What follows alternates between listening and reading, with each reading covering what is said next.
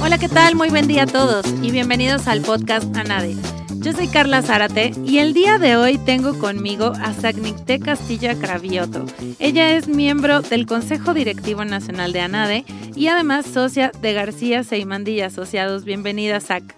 Hola Carla, muchas gracias. Buenas tardes. Muy feliz de estar aquí. Gracias. Felices nosotros porque además de que es un gusto tenerte de nuevo aquí en el podcast, nos vienes a platicar de un tema eh, pues no nada más relevante, sino también importante conocer y saber qué está pasando en nuestro entorno, sobre todo que ahora, digo, vamos comenzando, entre comillas, el año y, hay que ver qué va a pasar, ¿no? tenemos un entorno bastante eh, complejo, con muchos cambios. Y, y, por eso quisimos hacer este podcast, entonces te agradecemos mucho tu participación. Este podcast y, a lo que vamos es, vamos a platicar de las perspectivas 2022. Y, antes que nada, yo quiero saber justo qué es Perspectivas, cómo nace Perspectivas, porque a final de cuentas también fue un evento que recientemente tuvo a, NADE y, quiero que nos platiques un poco de qué se trata. Bueno, muchas gracias, Carla. Creo que NADE ha tenido eh, varios eventos insignia de nuestro colegio, ¿no? Eh, podemos hablar del Seminario de las Obligaciones Jurídicas para las Empresas, eh, podemos hablar evidentemente de nuestra convención, pero en, en los últimos, yo podría decirte, los últimos cinco años, eh, el, programa de perspectivas ha, siempre, ha sido siempre para el colegio una gran preocupación. ¿Por qué? Eh, como abogados internos y externos de empresa, es, es, una responsabilidad y una obligación tener como claridad respecto de los aspectos jurídicos que afectan a las empresas, pero también de todo el entorno que rodea a los, al mundo jurídico, al mundo de las empresas, y esto pues implica un, eh, un ambiente y un entorno político, un entorno económico, un entorno legislativo, un, un, entorno fiscal, en fin, o sea, es sí, claro, ¿qué, qué podemos esperar del 2022? Eh, eh, en, términos de, de, de, cuestiones jurídicas, pero todo lo que rodea hoy por hoy el mundo jurídico para las empresas. Como tú bien señalas, nos está tocando vivir una época eh, compleja, como bien lo dijiste, yo diría incluso, me atrevería a decir a título personal, turbulenta, ¿no? O sea, este, eh, los vaivenes eh, políticos, legislativos, tienen un impacto en lo económico y tienen un impacto muy directo en lo jurídico, en el Estado de Derecho. Entonces, este evento de Perspectivas 2022 realmente tuvo, fue un programa sumamente interesante. Entiendo que este es el, la primera, eh, el primer podcast eh, de varios en los cuales eh, se podrá hablar de las perspectivas de cada una de las mesas y algunas conclusiones, pero creo sin duda que fue un, gran evento y, que vale la pena estar pendiente ¿no? de este tipo de eventos de la NADE porque nos permite como abogados tener un entorno global de qué es lo que viene en 2022. ¿Para qué? Para prepararte. Para prepararte, para poder asesorar correctamente a, las empresas o a tus clientes, para poder eh, tener eh, claridad hacia dentro de las empresas de hacia dónde va la problemática nacional. Entonces, no sé, Sí, sí, sí, sí, totalmente. Y, y, la verdad, me encanta cómo lo dices, porque a final de cuentas, y para que nuestros escuchas lo sepan, el programa de Perspectivas 2022 constó de cuatro mesas y vamos aquí en el podcast a hacer un resumen de, de cada una de ellas, ¿no? Y, y para empezar, eh, pues vamos a tener esta que es del entorno político, pero únicamente para mencionarlas. Después vendrá agenda legislativa, análisis económico fiscal y además entorno jurídico, para que tengamos, como dices, ese círculo completo, un entorno, eh, una perspectiva, como su nombre bien, bien lo señala el, el título del evento, de qué es lo que va a pasar en 2022. Entonces, si quieres, pues vamos a comenzar, como ya lo comentábamos, esta mesa fue entorno político. Platícanos un poquito, este, pues no nada más de qué trató, sino primero, bueno, quiénes fueron tus invitados, porque además, pues hubieron grandes invitados, los cuales eh, seguramente tuvieron pues esas opiniones bastante fuertes y bastante reales de lo que puede ser, ¿no? Así es, así es, eh, Carla.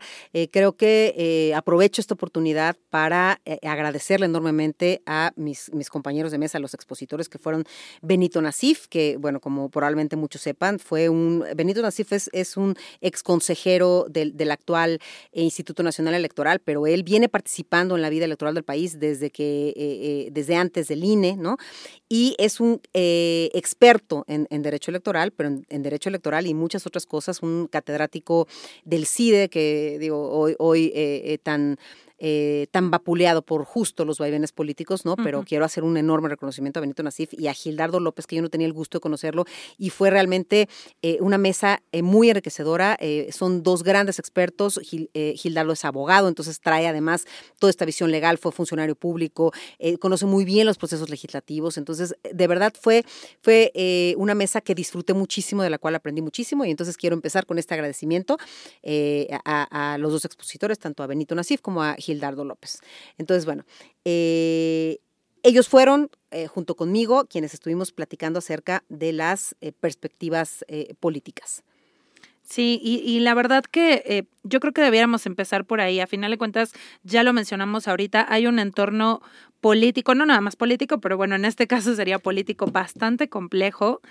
Eh, hay propuestas presidenciales eh, muy importantes, reformas legislativas que vienen ahorita. O sea, realmente el entorno político yo creo que dicta la pauta de absolutamente todo lo demás. Entonces, platícame un poquito cuáles fueron esos aspectos eh, que se tocaron dentro del entorno político, por favor. Bueno, dentro del, fíjate que me llamó muchísimo la atención, Carla, muchísimo la atención, que tanto la mesa eh, de, perspectivas legislativas como la, política que fue la que eh, siguió, eh, la del económico fiscal y la jurídica, tuvieron muchísimas coincidencias. de veras, es, algo digno de resaltar. A pesar de que eran escenarios distintos o ámbitos distintos de lo que viene en 2022, hubo una coincidencia muy, muy, muy importante respecto a dos temas fundamentales. ¿no?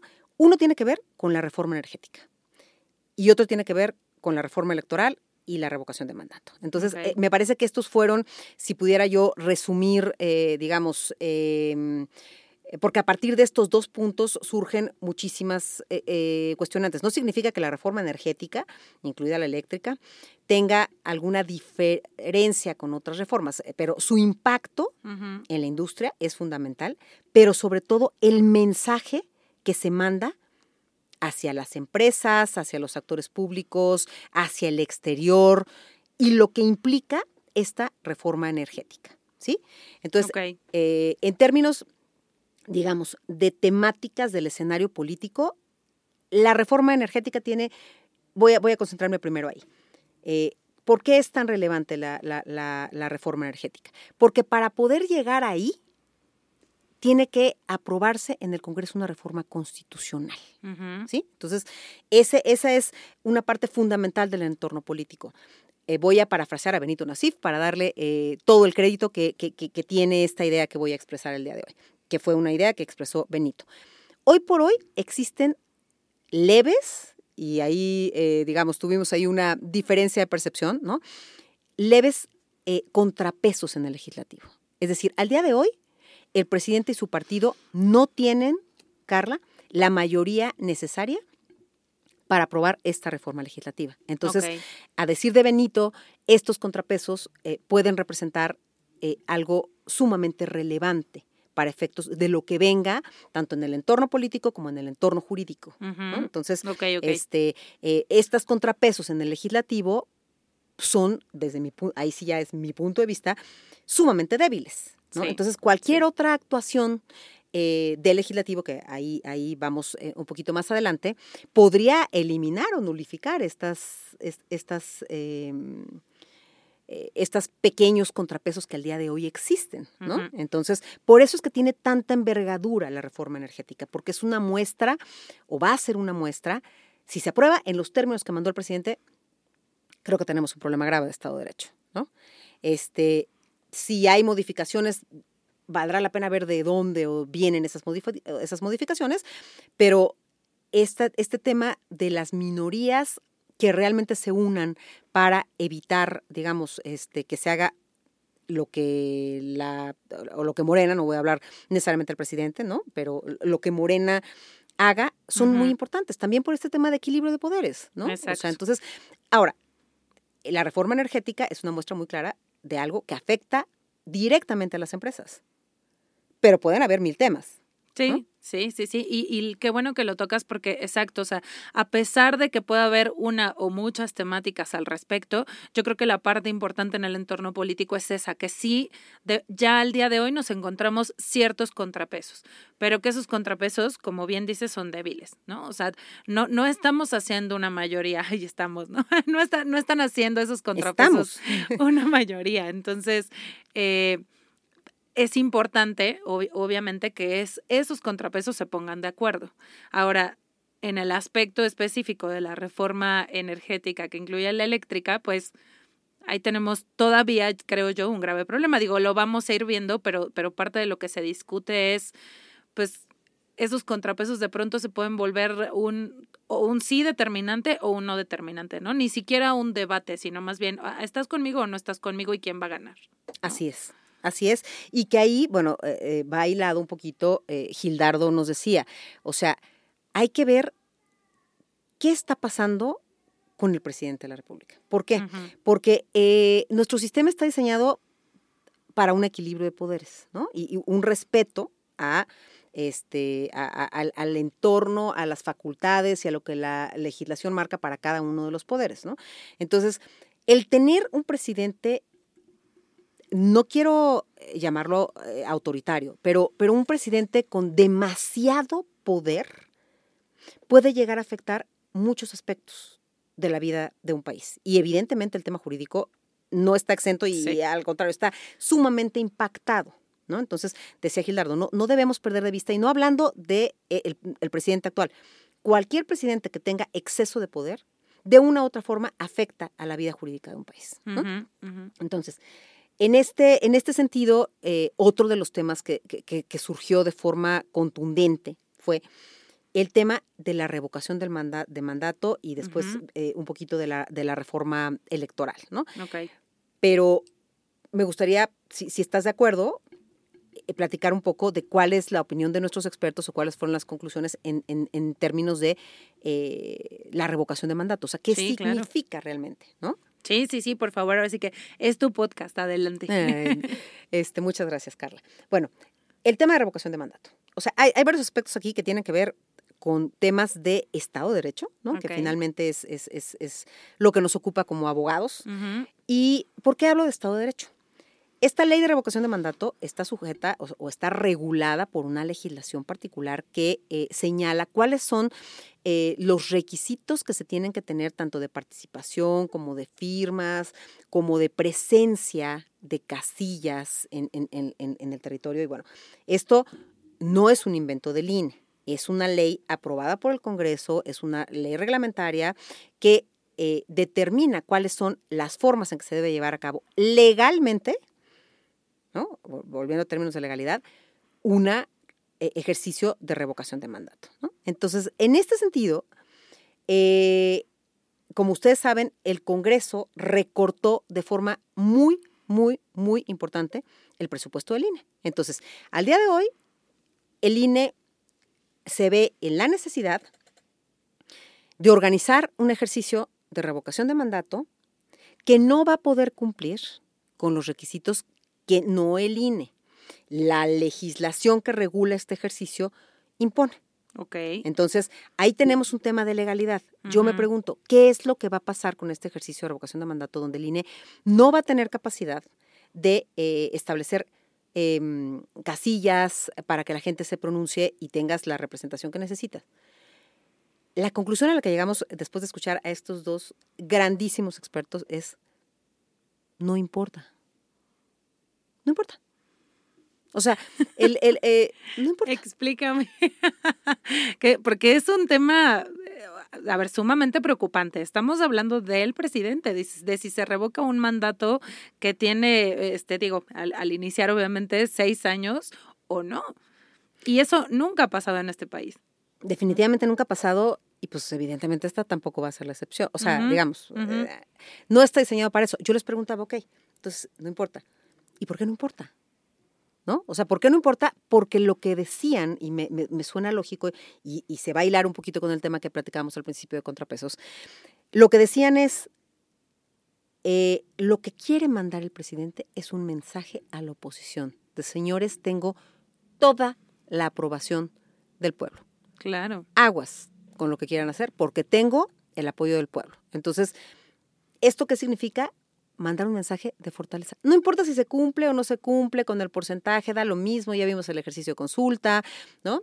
Este, es mandar un mensaje político para que se la piensen dos veces aquellas fracciones en el legislativo que no están apoyando las iniciativas del presidente, concretamente la reforma eléctrica y todas estas reformas constitucionales que requiere eh, la cuarta transformación para, para eh, digamos, sentar las bases jurídicas de sus principios, se comparta o no con ellos. Entonces, se vuelve sumamente relevante este ejercicio porque puede disolver estos contrapesos de los que habíamos hablando. O sea, en opinión de los expertos, el ejercicio de revocación de mandato tiene que ver fundamentalmente con un mensaje político para la población y para los partidos políticos.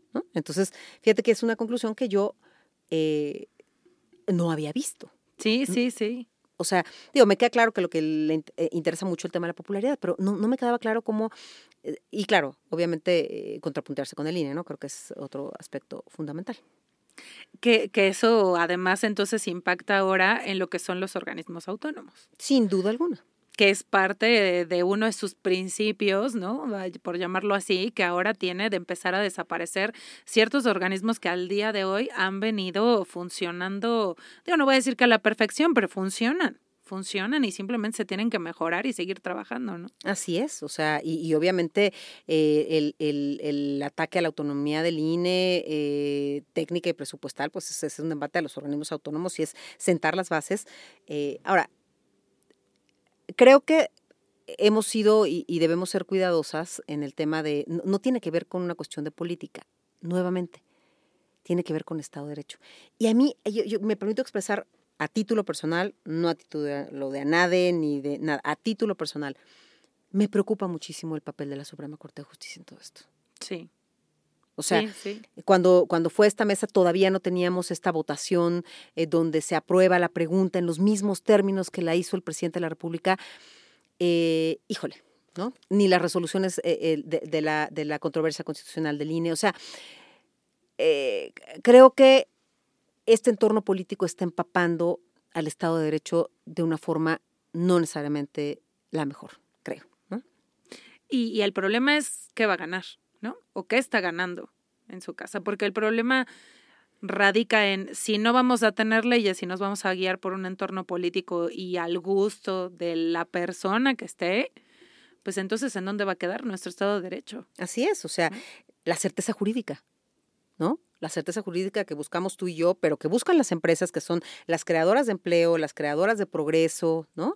Este, eh, tenemos que tener contrapesos necesariamente, ¿no? Para poder tener certeza jurídica. Exacto. Certeza jurídica. Y, como tú bien dices, el embate al INE, que es el, otro lado de la reforma electoral, o sea, eh, eh, comentaban un poquito eh, Benito y Gildardo que una parte que pretende esta reforma electoral es devolver el, las elecciones, el manejo de las elecciones a los estados, que fue una evolución del sistema electoral eh, digamos, de, ser estatal, ahora ser nacional, ¿no? Entonces estamos hablando de que, de que otra vez, al volver a los estados, puede haber otra vez estos ejercicios eh, de casi caso local, donde ellos pueden tener muchísima más injerencia. O sea, no se buscan así nada más, ¿no?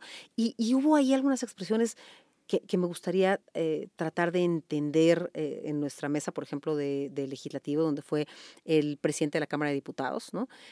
Que decían que pues ellos no tienen problema con el sistema electoral, sino con los árbitros, ¿no? Entonces, este, digo, la verdad es que eh, eh, el entorno político está afectando de forma importante el entorno jurídico, ¿no? Está en ocasiones poniendo en riesgo eh, el Estado de Derecho y la estabilidad. Entonces, sí, mi conclusión es, tenemos un escenario turbulento como empezamos y pues habría que evaluar eh, qué, sigue, ¿no? Y, y, el entorno económico, la verdad que, eh, como dices, es muy importante, porque eh, platicando un poquito de esto y, ahorita yo creo que nos iríamos a cuál sería nuestro papel. A final de cuentas, algo que dijiste ahorita que me llama mucho la atención y que me gusta repetirlo y de verdad darle énfasis es, no nos estamos dando cuenta, y voy a hablar en lo general, de qué importante es que dentro de este entorno político que afecta a todos los demás, está el entorno económico que no es, o sea, sí es el pueblo al que afecta, tal vez no directamente, pero a final de cuentas el pueblo se organiza y se organiza, se en qué? En entidades económicas, o sea, empresas. Y de pronto ya el término empresas se ha satanizado por demás eh, eh, desde hace algunos años, ¿no? E, en donde dices, oye, pero es que no vayan con las empresas o no hay que eh, beneficiar a las empresas de, pero las empresas es el pueblo. Las empresas es lo que da empleos, las empresas es lo que hace que la economía funcione. Tan tan, no es el Estado. El Estado no puede obtener recursos si no es de las empresas. Así de sencillo, ¿no? Entonces, qué importante es que también le demos ese peso a las empresas sin necesidad de satanizar, ¿no? Sino que realmente es el pueblo organizado. ¿No? Claro. Que es afectado por esta situación. No, definitivamente tocas un punto fundamental y que está viendo un embate, digo, el, el, diputado con su favor de acompañarnos a la primera mesa, hacía énfasis en que no, o sea, que, que, el gobierno es, aliado del, de las empresas, ¿no? O sea, eh, y después, pues, ciertas eh, partes de su discurso que, que, me parece que no hacían sentido un poco con, con, con esta eh, declaración inicial de, de que son aliados de las empresas. A mí me parece que el Estado su papel debiera ser, en todo caso, de regulador, ¿no? O sea, de, regulador del entorno eh, empresarial y económico. Creo que eh, bajo ninguna circunstancia eh, tampoco, digamos, se pueden obviar algunos ejercicios de abuso por parte de las empresas o por parte de, de algunas entidades, pero esto no significa, como tú bien decías, o sea, tenemos que, que, ordenar la casa en su caso, corregir el camino donde sea necesario corregirlo, pero no destruir todo lo que se ha generado durante tanto tiempo, ¿no? Entonces, este, eh, creo, que, creo que esa parte es, es, es, es muy importante, como bien dices, ¿no? Totalmente. Ahora vámonos un poquito a, porque siempre eh, me gusta decir, estamos platicando de lo que pasa o de lo que puede pasar, pero ¿qué podemos hacer nosotros? ¿No? En, en, lo individual, porque de pronto pues ahí es en donde nos atoramos de pues está pasando esto y qué hacemos, ¿no? Entonces realmente cuál consideras tú que, que sería ahora el papel de de ANADE, por supuesto, pero también de abogados internos, de abogados externos, de empresa, que, que, en lo general ante esta perspectiva, pues están buscando, este, pues no nada más una solución, sino también una forma de actuar o de participar. Claro.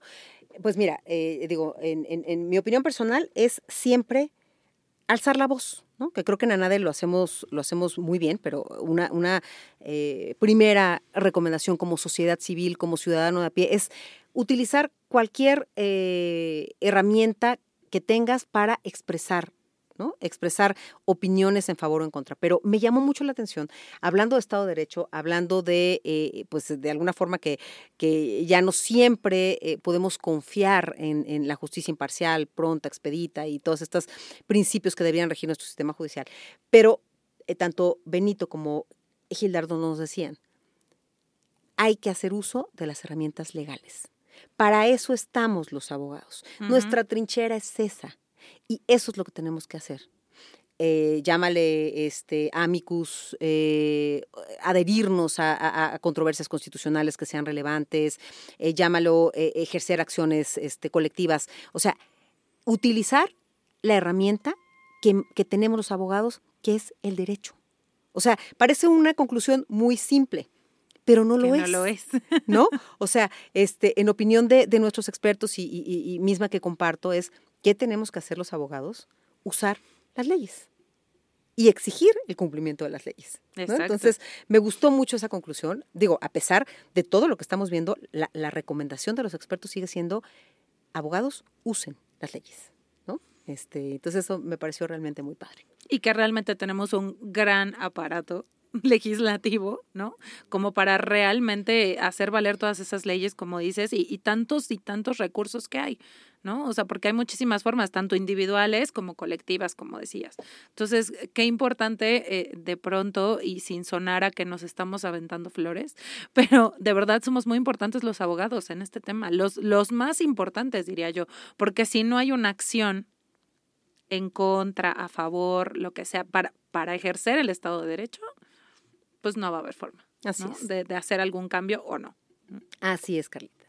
Totalmente de acuerdo. Este fue un gran placer. Te digo, hablamos de, de muchas cosas que, que, creo que se resumen eh, en esto que estamos platicando, ¿no? O sea, este estar como muy pendientes, o sea, creo que tenemos una enorme responsabilidad nosotros como abogados, nosotros como colegio, pero invito a todos los que escuchen este, nuestros podcasts a mantenernos informados, ¿no? O sea, creo que eh, el mantenernos informados de lo que está pasando en temas que probablemente, o sea, uno dice, pues a mí que me interesa indicadores económicos, pues yo creo que tendría uno que empezar por elegir algunos, ¿no? ¿Qué me interesa?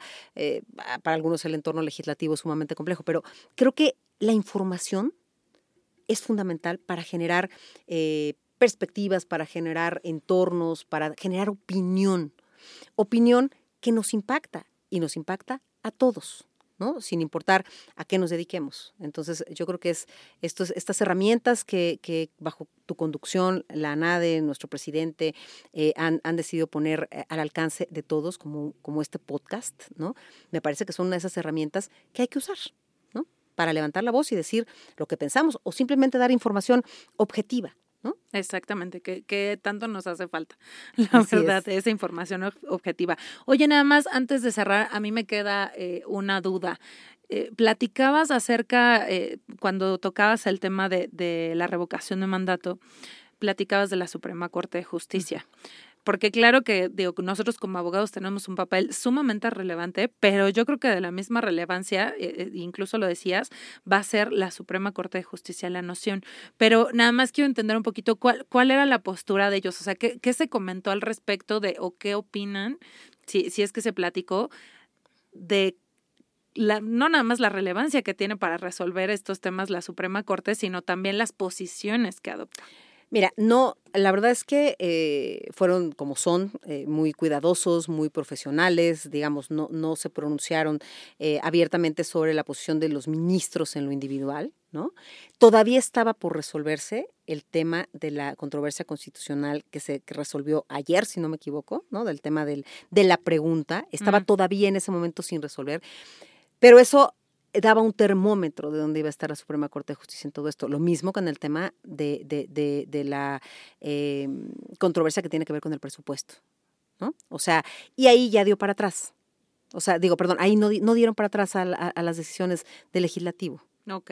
¿no? Ni del ejecutivo en el tema de la pregunta. Entonces, van a salir las cosas tal cual las mandaron y reafirmadas por la Suprema Corte de Justicia. Entonces, pues bueno, espero que esto sea una señal aislada, ¿no? Este, yo la verdad es que ahora viene decretazo, por ejemplo. Este, yo no he tenido la, la posibilidad de, de, de repasar eh, la discusión de la votación.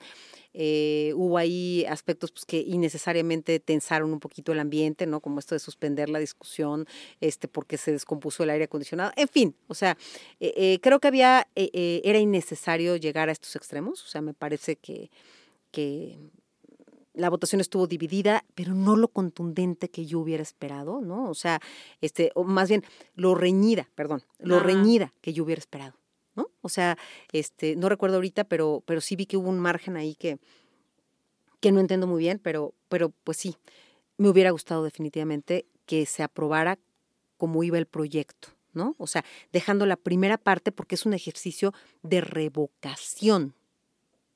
O sea, se va o se queda Exacto. Pero la parte de la extensión, ¿y se queda cuánto? ¿No? Porque es un poco ambigua. Entonces, ellos, eh, eh, el proyecto iba en el sentido de modificar la pregunta y dejar solamente la primera parte, que tiene que ver directamente con el ejercicio de revocación, no de continuación. ¿no? Entonces, en fin, la verdad es que creo que poco deseable.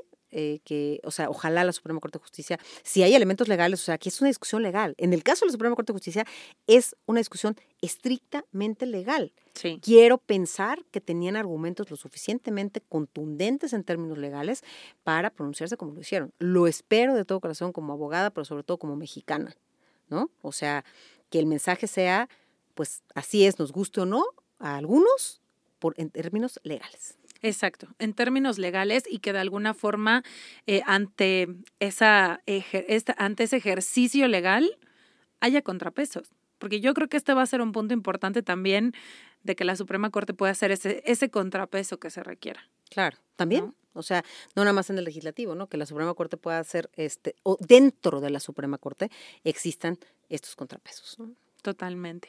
Pues muchísimas gracias, Zach. La verdad es que para concluir me gustaría eh, que brevemente me dieras tu opinión, o sea, tu propia conclusión de esta mesa y, qué podemos esperar entonces eh, de este entorno político 2022. Eh, bueno, mi conclusión es que es muy importante fortalecer los contrapesos, como, iniciábamos esta, plática y como bien señalabas hace unos momentos. O sea, es muy importante fortalecer los contrapesos. Aquí la conclusión fue en el Poder Legislativo, ¿no? Unido a esta reforma tan ambiciosa energética que pretende hacer el presidente de la República. Entonces, estar como muy pendientes y muy participativos de este proceso en el legislativo para efectos de eh, pues tratar de, evitar que se hagan reformas constitucionales, eh, digamos, eh, derivados de una concentración de poder en el Ejecutivo.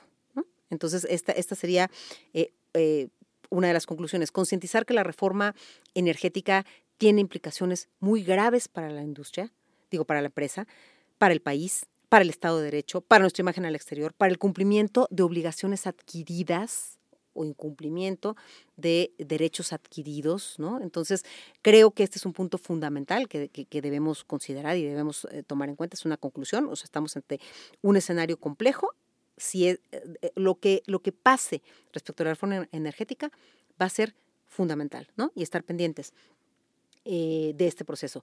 Y finalmente, pues lo que nos recomendaban nuestros expertos, o sea, abogados, usen las leyes, o sea, impugnen, eh, participen, eh, participemos ¿no? como abogados, haciendo lo que mejor sabemos hacer, que es usando el derecho, interpretando el derecho eh, y no dejando de hacerlo por pensando que no va a tener ningún resultado, pensando que, o sea, porque también está en la mente de las empresas o de los abogados que, qué sentido tiene. Hay que usar las leyes.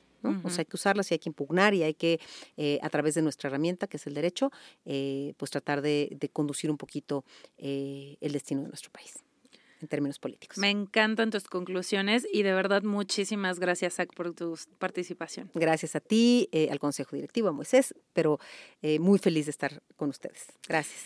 Y muchísimas gracias a nuestros escuchas. Por favor, no se pierdan los próximos podcasts que vamos a continuar hablando de estas perspectivas 2022. Todavía nos quedan tres meses, que es la agenda legislativa, análisis económico, fiscal y entorno jurídico. Así que no se pierdan el siguiente podcast. Anade, muy buen día.